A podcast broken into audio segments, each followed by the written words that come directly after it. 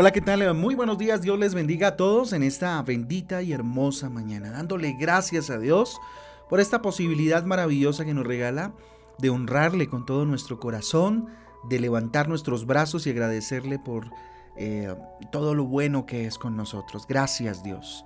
Con ustedes, su pastor y servidor, Fabián Giraldo, del Ministerio Transforma. Yo les doy la bienvenida a este espacio devocional donde juntos somos transformados, renovados por la palabra de Dios a la cual pues eh, le invito en esta mañana como todos los días. Esta vez en 2 de Corintios capítulo 5, un capítulo espectacular, extraordinario. Y el libro de Ezequiel continuamos caminándolo en el eh, versículo 30 en el capítulo, perdón, 39, Ezequiel 39. También en nuestra guía devocional Transforma usted va a encontrar unos títulos interesantes y unos versículos que nos ayudarán definitivamente em, a profundizar en el devocional diario. Le invito entonces a que vayamos a 2 de Corintios capítulo 5. Segunda de Corintios capítulo 5, extraordinario para el día de hoy. Eh, una lectura bastante profunda, ¿cierto? Si se quiere, doctrinal, ¿sí? En la que Pablo nos, nos lleva, ¿cierto? Y habla de la nueva vida en Cristo. Así que si usted tiene ahí su agenda devocional, su cuaderno, eh, el título sería este, ¿cierto? Nueva vida en Cristo. Mire, Dios no nos, eh, no nos exige eh, que cambiemos nuestra manera de vivir para llegar a los pies de Cristo. Lo que sucede es que cuando llegamos a los pies de Jesús, de Cristo, empieza una transformación en nuestra manera de vivir, ¿sí? Fruto de una relación con Cristo profunda, empiezan a darse unas transformaciones y decisiones que nos llevan a un cambio, ¿cierto? El cambio entonces comienza en nuestra mente.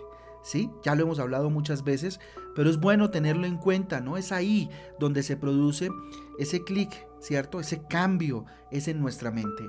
Efesios capítulo 4 del 23 al 24 dice lo siguiente, y renovaos en el espíritu de vuestra mente y vestidos del nuevo hombre creado según Dios en la justicia y santidad de la verdad. ¿Mm? Tremendo. ¿Sí? Si cambia, si se transforma nuestra manera de pensar, pues se transforma también nuestra manera de vivir. Hay una transformación, un cambio, ¿sí? De nada sirve que Dios, eh, no sé, nos, nos dé todo el dinero del mundo si seguimos pensando como pobres, por ejemplo. Si seguimos teniendo una mentalidad de miseria, si seguimos pensando como pensábamos cuando no teníamos nada, ¿cierto? ¿De qué sirve tener dinero si nuestra mente no está preparada para ello? De nada sirve que ahora seamos príncipes, ¿cierto? Mediante la palabra de Dios y la, y la verdad de Jesucristo, seamos príncipes, hijos de rey, si seguimos pensando como por dioseros. Y póngase a pensar si no es así. ¿De qué nos sirve ser y saber en, la palabra de Dios que somos hijos de rey si nos seguimos comportando como, como pecadores, ¿cierto? Miren, cuando recibimos a Cristo en nuestro corazón, nacemos de nuevo. Y eso hay que entenderlo muy profundo en el corazón. Somos hijos de Dios. A veces qué difícil es que nuestra mente entienda eso, ¿cierto? Que somos hijos, hijos. ¿Usted sabe qué significa eso? Hijos de quien creó todo lo que, lo que vemos, ¿verdad? Juan capítulo 1, versículo 12 dice, más a todos los que le recibieron, a los que creen en su nombre les dio la potestad de ser hechos hijos de Dios. Juan eh, capítulo 1 versículo 12. Más a todos los que le recibieron, dice, a los que creen en su nombre, ¿sí? Ojo con esto, ¿no? Le recibieron, ¿sí? Por medio de una oración de fe, por medio de un acto voluntario le recibo, pero además le creo. Y creo que soy en el nombre de Jesús y en el Evangelio y me arrepiento de corazón de mis pecados. Dice, les dio la potestad de ser hechos hijos, hijos, y eso implica algo muy grande, muy grande, ¿sí? Por lo tanto, ahora somos nuevas criaturas, somos nuevos. Segunda de Corintios capítulo 5, ahora sí en el versículo 17, dice que de modo que si alguno está en Cristo, nueva criatura es, las cosas viejas pasaron, he aquí, todas son hechas nuevas. ¿Mm? Somos nuevas criaturas y a veces no lo entendemos, no lo comprendemos, no lo interiorizamos y por eso tal vez seguimos viviendo en la misma situación de cuando no éramos cristianos o aún peor, ¿verdad? Tremendo. Ya nadie eh, conocemos según la carne, dice la palabra de Dios, ¿sí? según lo que éramos antes, no importa quién eras antes, lo importante es quién eres ahora.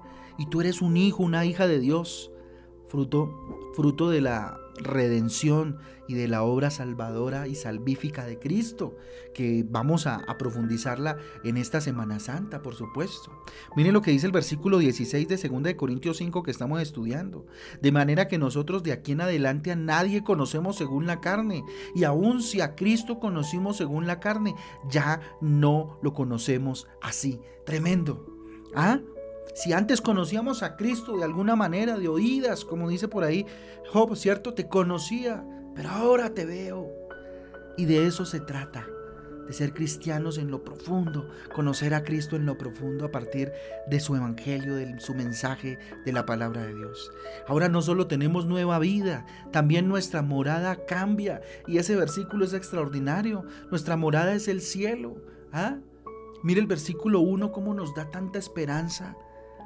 Mire lo que dice, porque sabemos, versículo 1, segunda de Corintios 5, versículo 1.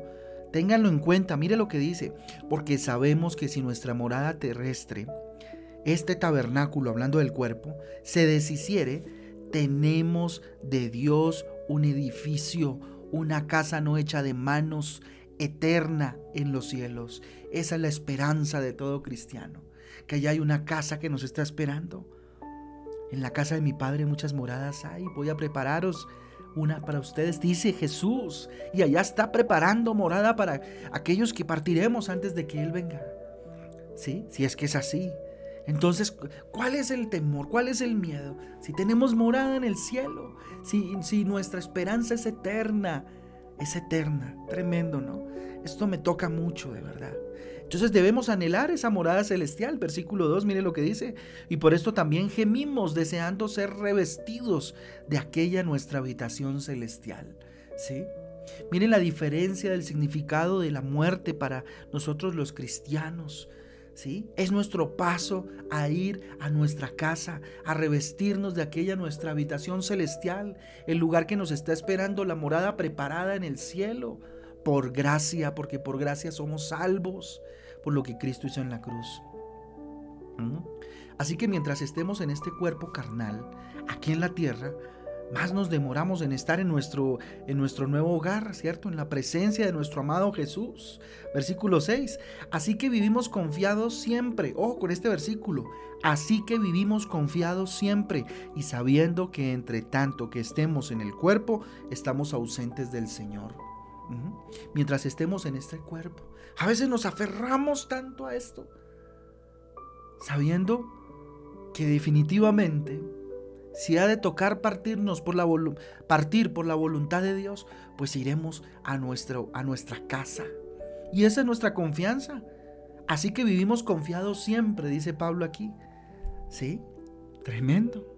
Mire, Dios permite que en este mundo tengamos dificultades, problemas, angustias para que amemos estar en el cielo tal vez. ¿Por qué no? Es una reflexión que, hago, ¿no? Nadie que, eh, que en este mundo la pase súper bien va a anhelar ir al cielo, nuestra verdadera morada, definitivamente. Hay un dicho que dice, no enriquezcas el camino para que no se empobrezca la meta. Por ahí lo escuché en estos días. No enriquezcas el camino eh, para que no se empobrezca la meta. En la medida en que enriquecemos el camino, pues obviamente, ¿cierto? La meta se va diluyendo. Y, y bueno, Dios permitirá que en este mundo pasemos situaciones para que cada vez anhelemos más ardientemente estar en su presencia maravillosa. ¿Sí? Esto no es que tengamos ganas de morirnos, ni mucho menos, ¿no? Hay un amor por la vida, por supuesto, pero no un, no un aferrarse, ¿no? Eh, a, las cosas materiales y a este mundo, porque tenemos habitación en el cielo. Entonces pensar esto para muchos es locura, ¿sí? Puede que algunos me estén diciendo acá el pastor se nos volvió loco, ¿sí? Por eso es mejor estar locos y salvos, eso sí, que cuerdos y condenados definitivamente. El versículo 13 dice, porque si estamos locos es para Dios y si somos cuerdos es para vosotros, ¿sí? Así de simple. Jesucristo a través de, su muerte nos reconcilió con Dios. Sí, vivió y ejecutó el ministerio de la reconciliación con Dios. O sea, es decir, nos, nos volvió en amistad con Él. En nuestra vida somos útiles para la obra de Jesucristo. Así como Cristo nos reconcilió ahora, nosotros tenemos que hacer lo mismo, vivir el ministerio de la reconciliación. Y aquí vuelve y toca ese punto que eh, eh, lo tocó en otro, en otro devocional anteriormente y lo tocábamos en un tema muy especial, el tema de la reconciliación. Versículo 19 de primera, de segunda de Corintios capítulo 5. Perdón, dice lo siguiente que Dios estaba en Cristo eh, reconciliando consigo al mundo, no tomándoles en cuenta a los hombres sus pecados, y nos encargó a nosotros la palabra de la reconciliación. ¿Ah? La palabra de la reconciliación. Versículo 19. Tremendo. Ese es el encargo y ese es el llamado. ¿Sí? Todo cristiano es un embajador de Cristo que ruega al mundo para que se reconcilie con Dios. Versículo 20. Vamos a ver qué dice. Así que somos qué? Embajadores en el nombre de Cristo, como si Dios rogase por medio de nosotros. Os rogamos en el nombre de Cristo, reconciliados con Dios. Y ese es el llamado de todo cristiano, a que el mundo, a que las personas que están a nuestro alrededor se reconcilien con nuestro papá. ¿Mm? Recuerda que Cristo, más que darte un, un simple milagro, una añadidura en, en, tu vida, ¿cierto? Dinero, qué sé yo, lo que estés pidiendo. Él quiere transformar tu vida, transformar tu manera de pensar, ¿sí? Tú no eres la obra de la casualidad. Por supuesto que no, no eres un error de tus padres, si es que si en algún momento lo has pensado, tú eres un regalo precioso de Dios, un tesoro de parte de Dios. Siéntete y actúa como lo que eres. ¿Y qué es lo que eres? Un hijo, una hija de Dios. Y eso eres. Así que comencemos el día pensando en eso en nuestro corazón y comportémonos como tal. Vamos a orar. Bendito Dios, tu palabra es maravillosa y todos los días nos sorprende, Señor. ¿Cómo no alabarte, Señor? ¿Cómo no bendecirte? ¿Cómo no exaltar tu nombre y para siempre, Señor? Padre, gracias. Gracias por esa nueva vida que nos diste en Cristo. Gracias Jesús porque transformaste mi vida, dígale. Gracias porque estoy en ese proceso, Señor. A veces difícil, Señor, desarraigarme de este mundo y de las cosas de este mundo, pero hoy entiendo, Dios, que si te recibí en mi corazón, que si creí en tu nombre, tú me diste la potestad de ser hecho hijo de Dios. Ayúdame, Espíritu Santo, a comportarme como tal, a vivir como tal, a entender que soy nueva criatura, que ya no soy de este mundo, Señor, que ya no obedezco a la carne, ni en la relación con ella, sino con el Espíritu. Y voy de crecimiento en crecimiento, Dios, de gloria en gloria y de poder en poder, bendito Dios. Padre, ya no importa lo que fui. Ya no importa mi pasado porque tú me diste un futuro, porque tú me diste vida eterna y además me diste un pasado glorioso. ¿Cómo no adorarte, Señor? ¿Cómo no exaltarte si, te, si partiste resucitado, Cristo venciendo a la muerte, te, a la muerte te fuiste en victoria a preparar morada para mí. ¿Acaso quiénes somos, Señor, para que de nosotros tengas memoria para preparar morada en el edificio celestial? Hoy anhelo estar ahí contigo, Señor. Anhelo estar ahí contigo. Agradecemos la vida que nos das. Señor, gracias por la vida, gracias por mi familia, gracias por todo esto, Dios, pero ayúdanos a entender que, Señor, debemos desear y amar la vida eterna en el cielo. Bendito sea tu nombre, Señor. Bendito eres tú, Señor. Y que si somos locos, Papito Santo, seamos locos para ti. Locos para ti, pero locos salvos, papá. Locos salvos, Papito Santo. Te damos gracias, Señor. Ayúdame, Espíritu Santo, equípame, capacítame para ser un embajador de mi Cristo, de mi Jesús, y que pueda llevar el ministerio de la reconciliación, Señor, hasta el último rincón donde tú me pongas, Papito Santo. Gracias, dígale, Señor, gracias, gracias, gracias te damos, Dios, en esta mañana. Encomendamos a ti esta mañana, Papito, este día, bendito Dios, en tus manos, Señor, para tu gloria y para tu honra, Dios. Ponemos en tus manos esta Semana Santa, el seminario, bendito Dios, de rescate eterno que viene, Señor y todo este tiempo, Señor, en el cual vamos a estar alrededor de tu bendita palabra. Te lo pedimos, Señor, con todo nuestro corazón, en el nombre de Jesús. Amén y amén. Amén. Amén familia, el devocional transforma. Un abrazo para todos. Dios me los bendiga, me los guarde, les amamos con todo el corazón. Que Dios les guarde en este día. Y los esperamos mañana en nuestro devocional, por supuesto, en la mañana. Y a las ocho y media de la mañana nos vemos por YouTube, donde vamos a empezar eh, el seminario Rescate Eterno, la revelación de Romanos. Y vamos a ver la gloria de Dios en este seminario maravilloso. Un abrazo para todos. Dios, Dios, Dios me les bendiga, Dios me les guarde y me les llene de muchísimas bendiciones. Un abrazo. Chao, chao.